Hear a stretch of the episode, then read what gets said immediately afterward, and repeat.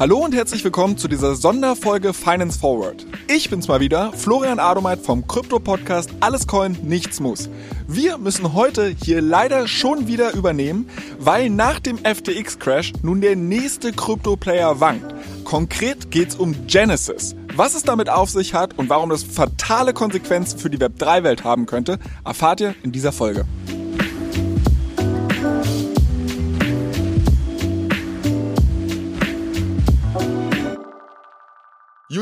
Es ist schon wieder extrem viel passiert. Ich leite mittlerweile jede Folge so ein. Ähm, ich glaube, wir müssen weiter über FTX sprechen, aber gar nicht so sehr, was da passiert ist. Das haben wir jetzt, glaube ich, schon zur Genüge gemacht. Ich glaube, wir sehen jetzt aber so die ersten Dominoeffekte und darüber müssen wir sprechen.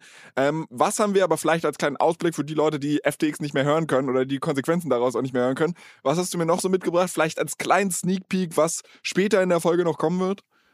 Äh, genau, Sneak Peek. Also, wie du schon gesagt hast, wir wollen über die Konsequenzen von FTX sprechen und äh, das Thema, was da die Woche dominiert hat, so ein bisschen die, das Drama rund um Genesis und die dazugehörige Gesellschaft DCG. Und dann haben wir einige News Stories. Eine die mir sehr am Herzen liegt. Ähm, da geht es nämlich darum, dass man seine, seine Daten schützt. Wir hatten diese Woche einen sehr wilden Trade, den ich auf äh, unserem Twitter-Kanal auch schon so ein bisschen angekündigt habe, dass wir darüber sprechen werden. Von dem gleichen Typen, der auch Mango Markets gehackt hat, äh, für, den, für, für die Dauerhörer, die wissen Bescheid. Dann haben wir den ähm, ja, lang ersehnten Cardano-Review. Und äh, schauen wir mal, was uns sonst noch einfällt. Ich glaube, ein paar Themen habe ich auch noch so links und rechts.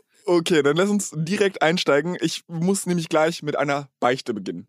Und zwar haben wir diese, und du wirst jetzt die Hände über dem Kopf zusammenschlagen, aber wir haben über die Woche immer mal wieder so ein bisschen geschrieben. Und unter anderem gab es Anfang äh, der Woche so ein paar Indizien, dass Ether oder es war, glaube ich, zum Ende der letzten Woche Ether so ein bisschen abschmiert, weil es gab ja diesen Hacker, der bei FTX ähm, sich halt so ein paar Coins genommen hat und angefangen hat, ein paar davon auf den Markt zu schmeißen, was halt einen relativ krassen Price-Impact hatte. Und ich bin dann am Sonntag auf die glorreiche Idee gekommen, hey, ich habe doch GMX, da kann ich doch jetzt mal so, ich, auch wenn ich langfristig an Ether glaube, aber wenn der jetzt wirklich anfängt, seine Ethers abzuverkaufen und so ein bisschen, was er abverkauft hat, schon so einen krassen Price-Impact hat, könnte das ja temporär noch deutlich mehr in die Binsen gehen. Also warum sollte ich nicht mal kurzfristig Ether shorten? Äh, du hast dann noch zu mir gesagt, ja, gar nicht mal so schlechte Idee, könntest recht haben, aus anderen Gründen noch oder so. Ich muss nur ehrlich sagen, ich hab's verpeilt. Ich hab's einfach vergessen zu machen. Deshalb, ich weiß gar nicht, ob mein Short sich ausgezahlt hätte. Warte mal, ich schau mal kurz nach, was äh, der sieben Tage, die sieben Tage Performance. Äh, ja, sieben Tage sind minus zwei Prozent. Also du wärst wahrscheinlich irgendwie so. Soll ich denn jetzt noch machen? Keine Anlageberatung, ich war aber. Das, das sagst du mir am Ende der Folge, äh, wenn wir jetzt über die Konsequenzen gesprochen haben. Okay. Aber ich meine, ich fand ja deine Idee ganz cool. Also wir hatten das ja letzte Woche besprochen hier, dass quasi im Zuge der FTX-Pleite die ganze Börse auch noch gehackt wurde und ähm, der oder die Hacker die gesamten Coins in Ether gewandelt haben und ähm, somit einer der größten Wallets waren, die mehrere äh, Millionen an Ether gehalten haben. Und was die angefangen haben äh, zu machen, ich spreche jetzt einfach mal von die, weil ich weiß nicht, wer dahinter steckt, das ist so auch der der gängigste Weg, um, also ich sage ich mal, äh, die, die den Hacker nutzen, um irgendwie versuchen, Krypto zu waschen, ist, dass du die ähm, Ether verkaufst oder was auch immer du hast, verkaufst ähm, gegen RenBTC. Ähm, RenBTC ist so eine ja, bestimmte Art von Bitcoin und äh, darüber versucht man dann irgendwie sein Geld rauszuziehen. Und das warum, hatte man eben. Ganz kurz, warum, warum nicht einfach normale Bitcoin? Ich weiß, dass ich damit gerade die Story nur unnötig aufblähe, aber also warum nehme ich jetzt so eine bestimmte Das Währung? ist schon so ein Privacy, äh, ah, okay, okay. So, so, genau. Okay. Und die Sache ist halt, äh, wir hatten das dann gesehen, auch natürlich wieder auf, oder ich weiß nicht, wo du es gesehen hast, ich habe es auf Twitter gesehen, dass ich der, hab's von dir. genau, dass die Hacker, dass die Hacker angefangen haben, halt massiv Ether ähm, ähm, zu dumpen und man hat das dann auch gesehen ähm, im Preis. Das war dann irgendwie in, im Tag viel mehr down als als viele andere Coins und dann hast du das geschrieben und das das macht auf jeden Fall Sinn. Ich habe mich natürlich äh, dann im Laufe der Woche davon ein bisschen so angespornt äh, gefühlt und ähm, habe dann Mitte der Woche während ich im Zug saß nach Richtung Frankfurt, hatte ich dann so ein Gefühl irgendwie, dass, dass es vielleicht jetzt mal eine kleine Bewegung nach oben gibt und habe dann mal auf, auf GMX einfach nur um um ein bisschen Content für, für die Folge zu haben, eine große Long, oder keine große, aber eine sehr stark gehebbelte Long-Position gemacht. Äh, mit irgendwie, ich glaube, zehn, zehnfachen Hebel oder sowas. also ich mache das eigentlich nicht, aber jetzt äh, zum, zum Spaß. Ähm, Und ich habe da äh, 50 Prozent äh, Gewinn gemacht. Ich habe es dann am, nach der, am Ende der Zugfahrt, also nach irgendwie drei Stunden, habe ich dann wieder geclosed. Aber in den äh, drei Stunden ist irgendwie Ether hochgegangen. Also mein, meine Daytrading-Gene haben mir da auf jeden Fall geholfen. Aber da muss ich, da muss ich mal sagen, da bin ich ja fast happy, dass ich dann halt quasi Ether nicht geschortet hätte. Weil selbst wenn es jetzt 20 oder 2% down über sieben Tage ist, ähm, ist es ja zwischendurch, wäre ich wahrscheinlich an die Cap gekommen, wo mein Collateral nicht ausgereicht hätte und ich ausgestoppt werde. Kann, also hätte, hätte passieren können, ja. Ich weiß jetzt nicht, wie äh, so Ich hätte es genau, mal machen sollen. Einfach für den Content hier hätte ich es machen sollen. Das ärgert ja, mich jetzt gerade. Kein Verlass auf dich. genau, aber ich glaube, was, was vielleicht ganz spannend ist, Unabhängig davon, wenn wir uns jetzt äh, die, die Woche nochmal noch mal FTX vielleicht nochmal kurz reviewen. Also es gab jetzt die erste Anhörung, ähm, also das gibt jetzt ein offizielles Insolvenzverfahren. Ähm, es gab jetzt die erste Anhörung und eine der großen äh, Sorgen, die es ja gab, war, was ja bei Celsius passiert ist, dass quasi alle Kundendaten veröffentlicht werden, damit man ja, Transparenz darüber hat, wer in dieser Insolvenzmasse drinsteckt und wer nicht. Und das war jetzt hier die große Sorge, weil es natürlich nochmal viel, viel mehr Kundendaten ähm, gewesen wären. Und der Richter hat jetzt, oder die Richterin hat jetzt aber dann der, dem Antrag zugestimmt, dass die Daten erstmal nicht aufge, aufgelegt werden, sondern quasi zensiert äh, bleiben, was ich auch sehr positiv finde. Also ich das wäre auch ein riesen Data Breach jetzt nochmal, wenn da irgendwie, ich weiß nicht, wie viele Kunden FTX hatte, aber sicherlich einige. Ich, ich glaube 5 Millionen. Ich glaub, fünf ja, 5 Millionen. Millionen Kunden. Was ich äh, wiederum witzig finde, weil es sind vergleichsweise sehr wenig Kunden, ne? Also es wär, sind scheinbar relativ große Kunden, aber ich glaube, ja, ja. Coinbase ist vom Transaktionsvolumen eine kleinere Börse, hat aber, glaube ich, mehr Kunden. Richtig, aber und du hast ja gesehen, dass, glaube ich, die ähm, 50 oder die 30 größten Accounts, glaube ich, die jetzt in dieser Insolvenzmasse äh, drinstecken, die haben allein drei Milliarden auf FTX liegen gehabt. Also da, da, da gibt es durch ein paar Leute, die in Erklärungsnot geraten sind, ähm, warum sie denn, äh, keine Ahnung, so viel Geld auf einer zentralen Börse liegen lassen, was für mich auch einfach keinen Sinn macht. Also klar, viele Leute hat es jetzt da übel erwischt, die irgendwie auf FTX aktiv getradet haben. Wie gesagt, das war eine sehr, sehr beliebte Börse, die auch muss man sagen, auch ein sehr, sehr gutes Tooling hatte grundsätzlich. Ähm, so, da hast du halt dann wahrscheinlich irgendwie einen gewissen Prozentsatz dort liegen. Kannst du immer noch sagen, okay, warum habt ihr nicht, es gab ja die Signale, warum habt ihr dann nicht irgendwie Risk Management betrieben und das abgezogen? Das ist ein Vorwurf, aber jetzt sage ich mal grundsätzlich Assets auf FTX liegen zu lassen, glaube ich, ist, ist fein. Also da, da würde ich jetzt niemandem was vorwerfen. Wenn du jetzt aber irgendwie, keine Ahnung, mehrere hundert Millionen dort liegen hast, dann würde ich mich schon fragen. Aber ähm, das, das ist halt nein. so eine Sache, worüber ich diese Woche auch mit Noah geknobelt habe. Also ich meine, FTX war ja auch dafür bekannt, dass du da viel mit Perpetuals oder anderen Derivaten eigentlich handeln konntest. Und da musst du ja einfach ein gewisses Collateral hinterlegen. Plus, du handelst ja dort auch häufig sehr short-term. Also es ist ja anders als halt, du machst Buy and Hold und dann liegen halt deine, deine Assets irgendwo in deiner Wallet und das ist halt eine super Sache, weil du touchst sie irgendwie für zwei, drei Jahre nicht. Das ist ja da anders. Also du versuchst ja teilweise auch Market Swings auszunutzen und so. Und dann, also es bringt ja auch nichts, bei jedem Trade irgendwie die Coins rauf, runter, rauf, runter. Da tradest du dich auch tot.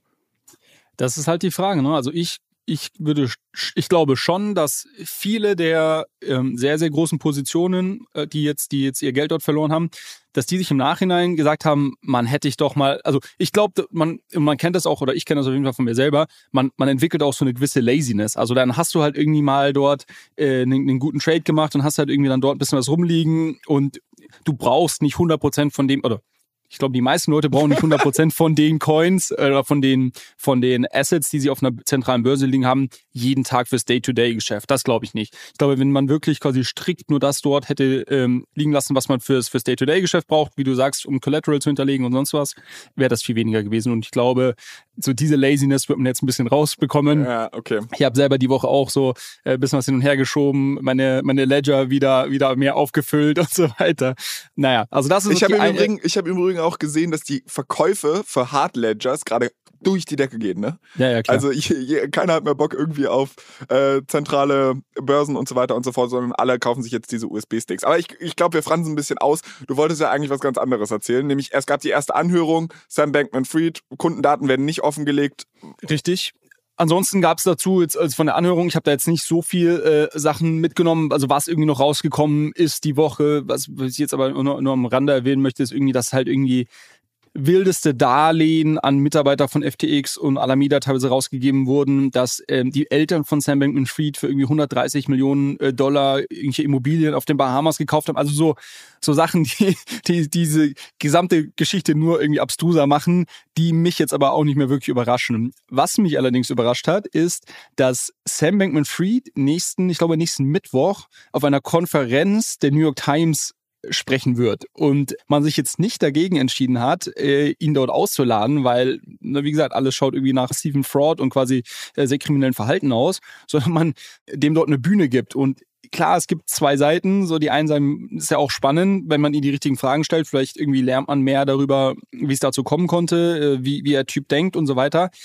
Mein Argument wäre jedoch zu sagen, wenn man sich mal anschaut, wie der agiert, auf, primär auf Twitter, da ist er sehr aktiv, und was der da für Geschichten erzählt, dass er null Einsicht und quasi sein Argument ist, er wurde dazu gedrängt, Insolvenz anzumelden. Es, er hätte sonst aber noch irgendeinen Fundraising geclosed und hätte quasi einen Großteil der Nutzergelder, die jetzt verloren gegangen sind, hätte er retten können.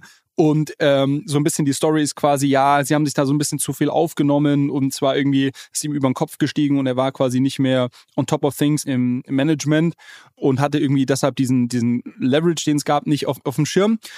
Genau, und er hätte die Firma aber retten können, aber er wurde dann dazu gedrängt, von wem auch immer, das hat er jetzt nicht gesagt, irgendwie äh, Insolvenz anzumelden. Und ich bin mir ziemlich sicher, dass er diese gleiche Story dort auch auspacken wird. Und das ist halt einfach harter Bullshit, muss man wirklich so sagen. Ich aber glaube, das, dafür gibt es mittlerweile echt genug Datenpunkte und, und Chatverläufe, die veröffentlicht wurden und sonst was, wo man einfach merkt, okay, der, der ist einfach nicht mehr ganz, nicht mehr ganz bei der Sache, aber er erzählt sich irgendwie selber eine Geschichte, die er glauben möchte. Also äh, auch auf die Gefahr hin. Ja? Also ich tue jetzt etwas, was wahrscheinlich das Fortbestehen dieses Podcasts gefährden könnte. Und zwar widerspreche ich dir. Nämlich, ich finde es gut. Also ich finde es wirklich also klar, es ist total beschissen, weil er wahrscheinlich ein Fraudster ist und man stellt ihn auf eine Bühne und er kriegt dann noch mit mehr Medienreichweite und so weiter. Das Problem ist aber, rein von der Medienmacherperspektive aus, ist es halt erstmal etwas, was Einschaltquoten bringt, was klickt und so weiter. Also du wirst, die ganze Welt wird wahrscheinlich darauf gucken und so weiter. Plus Nummer zwei, du hast es gerade schon angesprochen, auf Twitter kann der Typ ungefiltert alles posten, was hm. er will, aber warte mal, also zwei Punkte dazu. Zum ersten ist, es ist mir egal, wie viel Einschaltquoten das gibt, der Typ muss im Knast sitzen. So, das ist schon mal das Erste. Der, also, dass der noch in seinem Penthouse in den Bahamas rumturnt, das ist, äh, das ist schon mal die Absurdität, das ist so absurd. Die zweite Sache ist, er wird dort von einem Journalisten, der für die New York Times schreibt oder dort irgendwie tätig ist, interviewt. Andrew Sorkin, der, ne? Genau, genau, Andrew Sorkin. Ja. Und ich hatte ja letzte Woche schon erwähnt, dass ähm, es einen gewissen Unmut äh, innerhalb der, der Krypto-Community darüber gibt, dass, sag ich mal, gewisse Medienhäuser, und das sind nicht alle, also es gibt auch manche, die da echt super darüber äh, berichten, aber unter anderem die New York Times, Washington Post und auch das Wall Street Journal, dass die in den letzten Tagen Artikel publiziert haben, die, die diese ganze kriminellen Aspekt der Sache nicht einmal erwähnen und quasi jetzt nur darüber sprechen, ah, er wollte, er ist so ein großer äh, äh Spender und ähm, äh, wollte irgendwie alles alles zurückgeben, das kann er jetzt nicht mehr machen, jetzt ist er pleite. Das, und, also, also, und ich ja, glaube, äh, die Fragen werden so soft sein. Das glaube ich nicht. Das glaube ich nicht. Weil okay. Andrew Sorkin, also der, der Journalist, der das macht, ich weiß nicht, ob der, weil ich glaube nicht, dass der nur ausschließlich für die New York Times arbeitet. Der ist, arbeitet nämlich auch für CNBC. Der hat äh, unter anderem auch das Drehbuch geschrieben für ähm, so einen Film, wo es um den Crash der, ähm, der Häusermarkt. Mar Margin Call, oder? Nee, nee, nee, nee, nee, nee. nee. Ähm, muss Big ich, äh, too, too Big to Fail, glaube ich, heißt der Film. Mhm. Äh, ist halt wirklich einfach also der ist jetzt auch nicht so geil, der Film, aber der Typ relativ ähm, nah auch immer an den Berkshire-Meetings von Warren Buffett dran und so weiter. Also eigentlich wirklich ein sehr renommierter Journalist, der auch teilweise harte Fragen stellen kann und ähm, eigentlich ganz gute Berichterstattung macht. Also ich glaube, die setzen ihm da keinen Dulli vor, der jetzt wirklich einfach ihm seine Story erzählen lässt. Und dann, also man, man, wir können dann da, ja nächste Woche so ein bisschen Medienkritik machen und uns angucken, wie hart waren wirklich die Fragen und so weiter. Das ist, glaube mhm. ein spannendes Ding. Vorher wissen wir es jetzt nicht. Aber ich könnte mir halt vorstellen, es ist erstens eine Chance, weil die Reichweite, die Plattform hat Sam Bankman-Fried ohnehin. Und hier ist es halt so, wenn man es richtig macht, muss, wird er da ordentlich in die Mangel genommen, kann halt, da wird der Bullshit gecallt, den er vielleicht auf Twitter erzählt und so weiter. Und dann kriegen die Leute halt echt ein echtes Bild. Und Vorschlag wird nicht passieren, aber Vorschlag würde ich sogar geil finden, zu dem Reichweitenthema. Was für ein geiler Move wäre das, wenn ähm, das Medienhaus, also die New York Times in dem Fall, sagt, alles, was wir mit diesem scheiß Event verdienen, wird ins ähm, wird dafür verwendet, um die Customer bei FTX, die jetzt halt irgendwie broke sind oder die jetzt Dings, wird ein Teil davon als, als Refund quasi an die Kunden weitergeleitet. Kennst du dieses GIF, wo der Typ Ski fährt und sagt, I doubt it? I doubt it. es wird nicht passieren. Ich glaube es ja auch nicht. Ich glaube es ja auch nicht. Aber das, das wäre sogar PR-technisch wahrscheinlich dann perfekt ausgeschlachtet von der Ja. New York Times. Ja, okay, wir werden es, also ich verstehe deine Punkte. Ich glaube, ja, wie gesagt, also bei mir ist irgendwie das irgendwie null Verständnis dafür da, dass der Typ noch nicht noch lang noch nicht irgendwo äh, Ja, das verstehe ich auch nicht. Fest, festgenommen ist. Ja, das verstehe so. ich ehrlicherweise auch nicht. Deshalb, ähm, genau, äh, geht mir das, äh, geht mir das. Aber andererseits, vielleicht, vielleicht kleine Side-Story dazu. Ich weiß nicht, ob du das mitbekommen hast. Ähm, mit der Holmes, der, der, der Dame, die so ein bisschen als neuer Mhm. Steve Jobs auch gehypt wurde und mit True Blood, nee, äh, warte mal, Theranos hieß ihr Startup, True Blood war das Buch darüber. Die hat ja so einen Bluttest gemacht, äh, wo, wo man angeblich mit einem Tropfen irgendwie super viele Tests machen konnte. Hat sich dann rausgestellt, war mega Fraud und sie hat äh, sowohl Kunden als auch, als auch Investoren mehr oder weniger in das Licht geführt. Und das hat dazu geführt, dass sie halt sehr, sehr lange jetzt vor Gericht stand, aber Urteil kam jetzt irgendwie elfeinhalb Jahre, muss sie in den Knast. Ähm, wird wahrscheinlich irgendein Promi-Knast sein und mit Tennisplatz und Co. Aber ich will damit nur sagen, die Mühlen der, der Justiz malen vielleicht langsam, aber irgendwann kann ich mir gut vorstellen, dass der Typ dann wirklich noch hinter Gittern Das, das glaube ich auch. Ich, ich glaube nur über den, den Vergleich, den ich immer lese, ist quasi irgendwie äh, Bernie Madoff war irgendwie innerhalb von 24 Stunden, äh, nachdem das rausgekommen ist, quasi in Handschellen. Ja. Und irgendwie, es, es kursieren so Bilder, wo irgendwie Sam da in seinem Penthouse auf den Bahamas sitzt und jetzt irgendwie von der New York Times auf, eingeladen wird. Und das, das passt für mich einfach nicht ganz zusammen. Aber Ja. gut. Was denn, was eigentlich noch viel spannender war, die Woche, wir hatten ja letzte auch, auch so ein bisschen angeteasert, äh, grundsätzlich, dass die Frage jetzt ist, wer ist alles noch von FTX betroffen? Wie gesagt, es gibt sehr, sehr Parteien, die da sehr, sehr viel äh, Geld einmal liegen hatten, aber es gab auch viele Geschäftspartner von FTX und Alameda, die zum Beispiel denen Geld geliehen haben. Und ähm, jetzt die Frage war, okay, was passiert mit denen, ne? weil das Geld werden sie wahrscheinlich nicht, nicht wiedersehen. Und man hat dann relativ schnell äh, mit dem Finger auf äh, Genesis gezeigt. Genesis ist der führende, ähm, führende Landing-Provider im, im Kryptomarkt. Das heißt, was machen die? Die nehmen auf der einen Seite äh, Tokens an äh, und verleihen die wiederum an andere Leute und, sag ich mal, über die Gebühr ähm, geben sie einen Teil weiter an, an denjenigen, der seinen Token ähm, ähm, hergibt und einen Teil davon behalten sie. Das ist so das Geschäftsmodell ganz einfach gesagt. Und die sind da wirklich eine, eine sehr, sehr wichtige Partei, weil, ähm, weil eigentlich wirklich alles bei denen über den Tisch läuft, so im, im Kryptomarkt und sehr, sehr viel institutionelle Spieler ähm, mit, mit Genesis zusammenarbeiten. Und man muss zum Hintergrundwissen noch sagen, dass die äh, dieses Jahr schon mal schon mal auf die Schnauze geflogen sind ähm, im Zuge des Lunar Crashes ähm, und im Zuge von äh, dem Three Arrows Three Arrow Capitals. Äh, ja, ganz der oder Three gar Capitals nicht. Die, die nehmen gleich alles mit. Genau, das waren ähm, alles Parteien, mit denen sie, äh, vor allem mit Three Arrows Capital, hatten sie sehr, sehr viele Geschäfte ähm, gemacht und ähm, hatten da, glaube ich, dann über eine Milliarde, die sie äh, quasi ausstehend als Forderung hatten. Das hat dann die, äh, die Muttergesellschaft, äh, das ist dieses äh, DCG, steht für Digital Currency Group, ähm, ähm, also den, den gehört Genesis, die machen auch noch andere Sachen, kommen wir gleich zu. Ähm, die haben dann diese Forderung abgekauft, äh, damit das quasi bei Genesis aus den Büchern draußen ist. Aber nur das im Hintergrund, also die, die waren schon ganz angeschlagen. Und als dann irgendwie das mit FTX losging, gab es sehr schnell die Fragen, okay, wie viel solcher, äh, solcher Verluste können die überhaupt vertragen? Und ähm, ja, die haben dann äh, sich jetzt auch lange nicht geäußert. Es gab dann so komische Moves, wie das irgendwie auf der Webseite die, ähm, die, die Seite, wo die Teammitglieder, das Management gezeigt wurde, irgendwie About Us oder sowas, die war dann plötzlich nicht mehr aufrufbar. Die, auf Twitter haben die Leute irgendwie ihre Bios rausgelöscht und so. Und es waren schon so Anzeichen, wo du gesagt hast, okay, das ist so viel, so viel Komisches, das, das kann eigentlich nichts Gutes bedeuten. Na naja, gut, also äh, das war jetzt die, die, die große Sorge. Und warum hat das die Leute so besorgt? Ich hatte gerade schon gesagt, dass DCG noch mehr macht, außer dieses reine Landing-Business. Also das wäre das die eine Sache. Die andere Sache, und das hatten wir hier auch schon mal vor, das ist schon sehr lange her, aber das hatten wir auch schon mal besprochen, dass sie eine weitere Tochterfirma äh, haben, die heißt Grayscale. Und die arbeitet daran, diesen ähm, Bitcoin-ETF ähm, aufzusetzen. Äh, Erinnerst du dich? Da Ja. haben wir mal diskutiert, dass das irgendwie von der SEC dann ähm, quasi verboten wurde, dass sie eben kein ETF machen können. Und die, was sie aber machen, ähm, die haben so ein Trust-Konstrukt aufgebaut in den USA, also es ist ein gewisses Gesellschaftskonstrukt, was es einem ermöglicht, im, in Bitcoin zu investieren, ohne selber quasi diese Coins zu kaufen, ähm, weil die eben so, so Anteile, ähm, die verbriefen quasi Bitcoin und können diese Anteile dann ähm, rausgeben. Und das Ding ist sehr, sehr groß und man muss, man muss wissen, dass da halt, äh, ich glaube, knapp 700.000 Bitcoin in diesem Trust drin liegen und auch nochmal signifikante Menge an Ether. Und im Gegenzug für diese für die Bitcoins, die hinterlegt sind, kann man eben diese Anteile in G, GBTC und das G, G für Grayscale kann man eben kaufen. So, die Frage war jetzt halt, was passiert, wenn Genesis pleite geht? dann wahrscheinlich die äh, Muttergesellschaft DCG pleite geht, weil die hatten untereinander auch noch Beziehungen, hatten sich mehrere hundert, also DCG hatte sich auch mehrere äh, hundert Millionen äh, Dollar von, von Genesis geliehen. Ähm, so, und das würde dann natürlich auch Grayscale ähm, beeinträchtigen und die müssten dann wahrscheinlich auch in die Insolvenz äh, mitgezogen werden. Und dann war die große Sorge, dann müssten sie nämlich eigentlich ah. am Markt diese Bit Riesenmengen Bitcoin, Riesenmengen Ether liquidieren. Und das wäre natürlich der, also äh, wenn du dir jetzt vorstellst, es können irgendwie Dominosteine umfallen, das ist so der, der zwei Tonnen, der zwei Tonnen Dominostein, der auf gar keinen Fall umfallen darf. Ähm, und deshalb war da sehr, sehr große Sorge im Markt, ähm, Anfang oder letzte Woche schon und jetzt auch noch Anfang dieser Woche. Ähm, vor allem, weil es auch sehr wenig Kommunikation einfach gab und es wurde dann wild spekuliert. Keiner wusste es natürlich, ähm, so wirklich, wie es ausschaut, oder die wenigsten auf jeden Fall.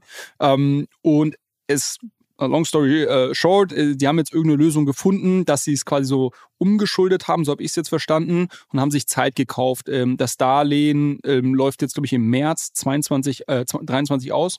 Und bis dahin hat man jetzt Zeit, ähm, das äh, umzustru äh, umzustrukturieren oder halt mit den mit denjenigen, die jetzt noch äh, Darlehen ausstehen haben äh, bei Genesis, mit denen irgendwie zu verhandeln, dass sie halt einen Haircut ähm, nehmen und irgendwie zum Beispiel nur, weiß ich nicht, 60, 70 äh, Prozent ihrer äh, hinterlegten Tokens zurückbekommen. Aber also das ich, war die, ich, ich die große nehm, Thematik. Ich nehme also für mich mit, äh, Folge im März wird ein Knaller.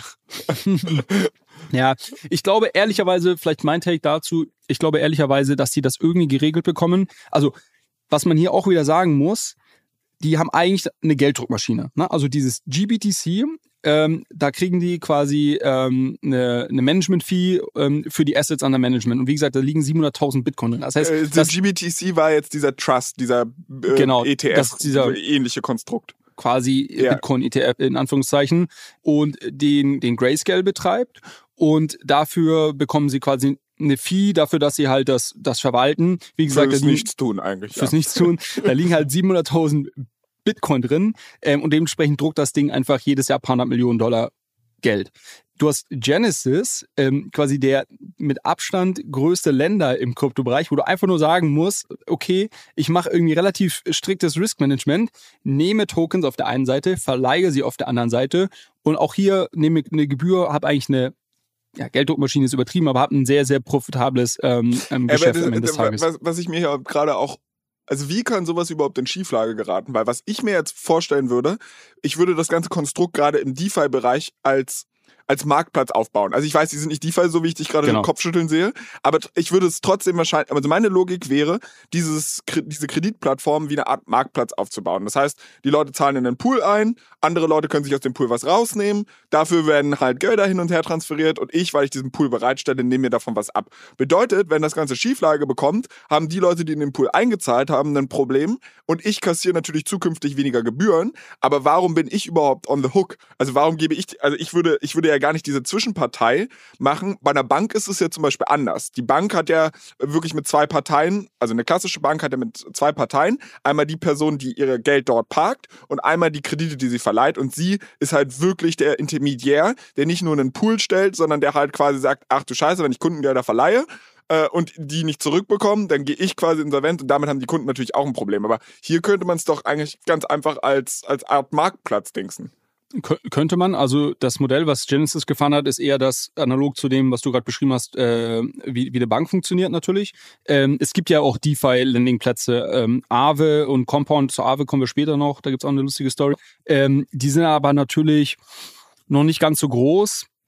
Und sind natürlich ein bisschen restriktiver dahingehend, was du alles als Collateral hinterlegen kannst und so weiter. Aber das wiederum war genau das Problem zum Beispiel. Also äh, Genesis hat, glaube ich, eine Milliarde an UST ähm, als ähm, Sicherheit angenommen und da, dafür irgendwie Bitcoin ausgegeben. Ähm, im, Zuge, Im Zuge des Terror Crashs hat sich das natürlich, ist das natürlich nach hinten losgegangen und so weiter und so fort. Also die haben einfach kein gutes Risk Management gemacht.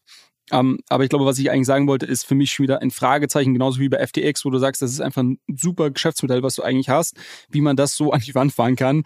Ähm, du hast halt irgendwie einfach schlechtes also, Management. Also auch auf die Gefallen, dass ich mich jetzt als so klassischer Boomer oute, aber für mich klingt es nach Gier. Also wenn du, wenn du es halt mhm. einfach ein bisschen vorsichtiger gefahren hättest und glaube ich da versucht hättest, organisch ein solides Geschäftsmodell aufzubauen und jetzt nicht wirklich jeden Scheiß als Collateral angenommen hättest, dann wäre die ganze Nummer vielleicht auch ein bisschen besser gelaufen.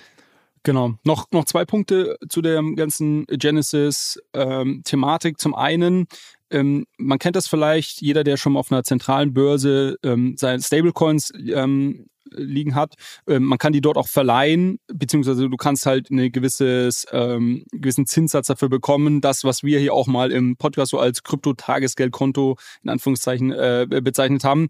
Ähm, und hinter fast all diesen Produkten steht Genesis am Ende des Tages. Also es gibt ja von den von diesen Winklevoss-Brüdern, jeder, der immer diesen Film mit Mark Zuckerberg gesehen hat, dem ist das ein Name. Ähm, die haben ja mit äh, Gemini ähm, auch eine sehr, sehr große Börse, Kryptobörse in den USA gegründet damals. Ähm, und Gemini hat so einen, es nennt sich dann Earn, also Gemini Earn, so ein Produkt, wo du quasi dort Stablecoins oder glaube ich auch US-Dollar einfach hinterlegen kannst auf der Börse dann kriegst du irgendwie 6% oder sowas im Jahr als, als quasi ähm, Zins drauf. Was die machen, die nehmen deine Tokens, die du dort hinterlegst, geben sie, verleihen sie an Genesis. Genesis nimmt das alles und verleiht es an sonst wen und kriegt da dafür ein bisschen mehr als 6% und so, das ist ihr Geschäftsmodell bei, wo wir den Celsius-Crash hatten, war das nicht auch einfach so, wo es ganz viele Provider gab, die halt im Endeffekt eigentlich nur das Kundeninterface gebaut haben und die Produkt oder die Kohle halt genau. an ja, krass. Genau, das ist alles und, und bei fast all diesen ähm, äh, Produkten steckt Genesis dahinter. Ähm, so, da, da sieht man mal, wie wichtig das, wie wichtig die sind in dem Markt. Und natürlich vielen, auch jetzt sind natürlich auch viele Retail-Customer äh, äh, davon betroffen, die zum Beispiel auf Gemini, also auf dieser Börse, jetzt zum Beispiel ähm, plötzlich nicht mehr ihr Geld aus diesem Earn-Produkt abziehen konnten. Ähm, und das nur noch mal als äh, am Rande, um dass man, damit man versteht, wie wichtig die sind in dem Markt und wie wichtig es ist, dass die jetzt da wirklich noch eine langfristige Lösung finden und nicht irgendwie jetzt Insolvenz anmelden müssen.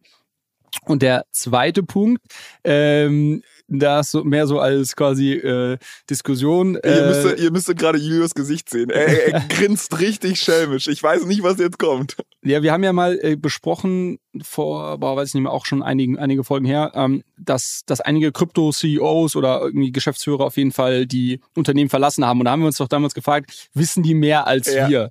Jetzt gebe ich dir mal Exodus hieß die genau, Folge. Genau, genau, genau. Jetzt gebe ich dir mal zwei, äh, zwei Datenpunkte. Der Alameda CEO, äh, Sam Trabusco, ähm, gerne auch auf Twitter Tabasco genannt, der ist im ähm, Sommer gegangen. Der Genesis CEO ist auch im August gegangen.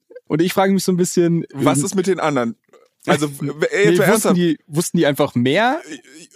Okay, These gekauft, also kann ich mir vorstellen. Wer ist noch gegangen in der Zeit und wer steht jetzt gerade noch? Äh, das genau, deshalb, eigentlich müsste man, eigentlich müsste man so ein Modell bauen, wo man, wo man, ich meine, also es gibt ja auf den Aktienmärkten, äh, äh, gibt es das ja schon, da wird ja genau geschaut, okay, wer verlässt Unternehmen, welche Manager verkaufen ihre Aktien, das muss man ja öffentlich melden, um das so ein bisschen als Indikator dafür zu sehen, weil im, im Zweifel haben die natürlich einen Informationsvorteil und das als, als, sage ich mal, Parameter zu, zu nehmen, den man irgendwie in seinen Gesamtbetrachtung von einem, äh, von einem Markt mit einbezieht. Ähm, vielleicht könnte man das in der Krypto, sollte man das in der Kryptowelt auch mal machen. Jetzt, wo man gesehen hat, dass äh, viele der, der Top-Manager, die gegangen sind, danach dann irgendwie die Companies äh, den Bach runtergehen. Also, ja, äh, crazy. Also, vielleicht bastel ich da mal was zusammen und guck mir das mal an. Das scheint jetzt nicht so unglaublich schwer zu sein, das herauszufinden, wer wie wo gegangen ist. Ich versuch's mal. Ja, ein bisschen schwieriger als ähm, Aktienmarkt, weil es, glaube ich, halt alles nicht so. Also, da, da wird ja alles quasi bei der SEC dann irgendwelchen Filings gemeldet und die kannst ja. du theoretisch crawlen und kannst dir irgendwie so deinen dein Datensatz bauen. Ähm, hier ist es, glaube ich, mehr so, dass du halt dann auf PR-Meldungen der Unternehmen warten musst. Aber gut, wahrscheinlich kann man's, kriegt man es irgendwie trotzdem hin. Okay, aber also um das Thema vielleicht so ein bisschen abzuschließen, ich nehme für mich mit, also ich vorher noch nie von Genesis gehört, geschweige denn von DCG und mit welchen Begriffen du gerade noch so um dich geworfen hast. Äh, aber festgestellt ist ein verdammt großer Player, wo ganz viele Leute mit vernetzt sind und wenn die hops gehen, kriegen wir ein richtiges Problem. Dann haben wir hier nicht Krypto-Winter, sondern Krypto-Eiszeit vermutlich. Und das heißt, ich werde jetzt sehr gespannt die nächsten Wochen darauf gucken, äh, was mit denen passiert und so weiter. Also ich werde da auf jeden Fall mal ein bisschen auch Twitter mir anschauen. Und äh, ja, mal gucken. Ich hoffe, dass wir nicht in einer Woche dann darüber sprechen, äh, dass die jetzt auch hops gegangen sind und, und jetzt alles brach liegt.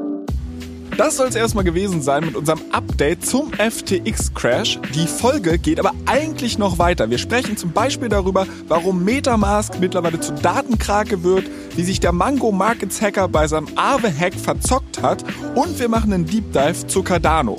Wer also die komplette Folge hören will oder generell up-to-date im Crypto-Space bleiben möchte, der sollte jeden Samstag in Alles Coin, Nichts muss reinhören. Wir freuen uns auf euch.